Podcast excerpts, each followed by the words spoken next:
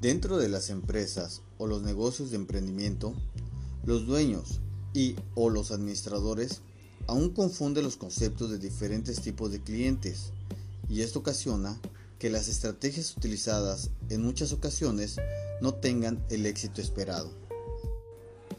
Muchas veces confundimos los términos de clientes y consumidores. Se habla de clientes cuando la persona utiliza de forma regular los servicios de una empresa, adquiriendo regularmente productos y servicios establecidos en algún comercio.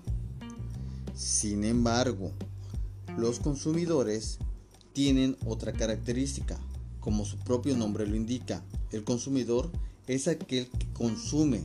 Si bien el término normalmente está asociado al uso de bienes para satisfacer una necesidad, y en el ámbito comercial y económico se centra en la persona que utiliza un producto previamente adquirido.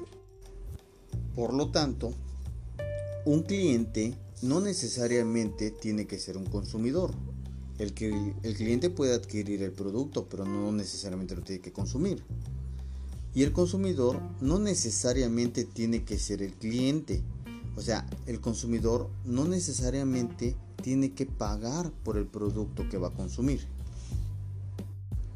Muchas de las estrategias que utilizamos actualmente solamente se enfocan hacia el cliente, pero no tomamos en cuenta al consumidor. Pongamos un ejemplo. Un niño de 3 años que quiere un juguete es el consumidor. Sin embargo, las estrategias están enfocadas al cliente y el papá tendrá que tomar la decisión del costo-beneficio del juguete para poder adquirirlo. Las estrategias a quién deberán de estar dirigidas, hacia el consumidor o hacia el cliente. Cuando ya tenemos en claro la diferencia y los conceptos entre clientes y consumidores, las estrategias que vamos a tomar son claramente más evidentes que van enfocados hacia el consumidor y hacia el cliente. Hacia el consumidor porque es un factor clave para la toma de decisiones de la compra del cliente.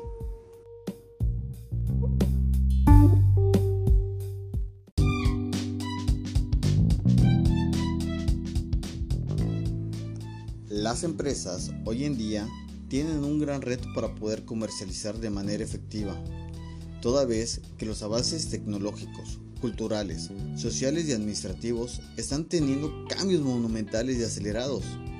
Algunos de los retos principales que podemos encontrar son tener un conocimiento profundo del cliente.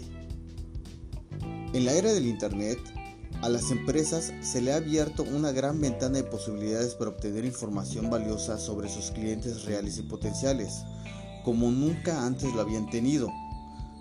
Hoy podemos aumentar el conocimiento profundo de estos, obteniendo información sobre quiénes son, cómo son, qué les gusta, qué les motiva, cómo se informan, cómo compran, cómo se comportan ante los diferentes medios de comunicación y qué tipo de herramientas informáticas o redes sociales utilizan, cuáles son las tendencias y cuáles son de mayor comodidad y factibilidad para ellos.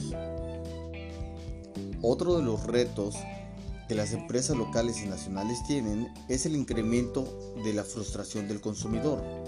Los consumidores no quieren tener que repetir toda su interacción previa cuando son transferidos de un canal a otro o cuando llegan con un agente de atención. Este son el tipo de acciones que incrementan la frustración. La situación o reto que aquí predomina se debe al llamado efecto silo. Como consecuencia, de la falta de enlaces entre distintos canales o datos de los consumidores. El consumidor realmente quiere una atención prácticamente personalizada y que le resuelvan los problemas cuando él lo solicita.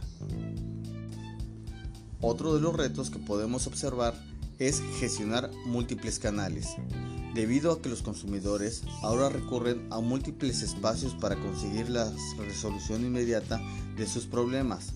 Para los agentes de atención se han convertido cada vez más desgastantes el mantenerse al nivel, especialmente si no cuentan con alguna plataforma que pueda ayudarles a gestionar adecuadamente su trabajo.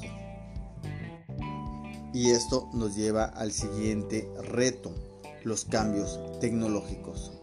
La implementación de la tecnología en las empresas, tanto para la producción como para la operación, representan uno de los principales retos.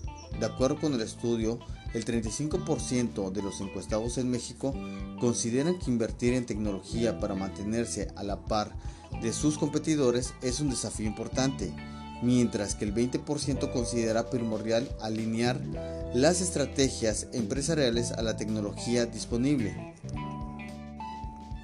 Las dificultades en el cambio tecnológico abarcan aspectos tan variados como el costo de actualizar la tecnología, encontrar empleos capacitados, ajustarse a las expectativas del cliente, la resistencia de los trabajadores y la incertidumbre de las regularizaciones para las nuevas tecnologías.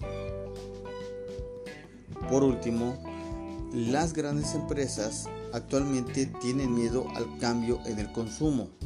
Otro de los retos son los cambios de la demanda de los consumidores. En México, el 45% de los directivos consideran que entender las necesidades de los clientes es un gran desafío, mientras que el 59% señalan que desarrollar productos y servicios innovadores que cumplan con las nuevas expectativas es su principal reto. Muchas veces, nuestro afán de querer conocer a nuestros clientes, olvidamos nuestro producto y nuestra atención al cliente. Tenemos que tener una relación lógica entre nuestro servicio al cliente y nuestra calidad de producto.